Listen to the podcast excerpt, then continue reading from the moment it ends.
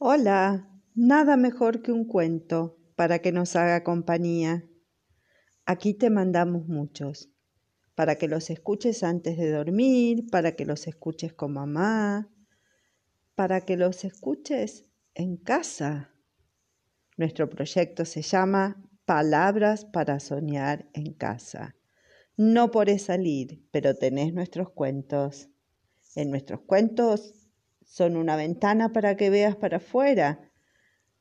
Vas a tener brujas, animales, te vas a redivertir.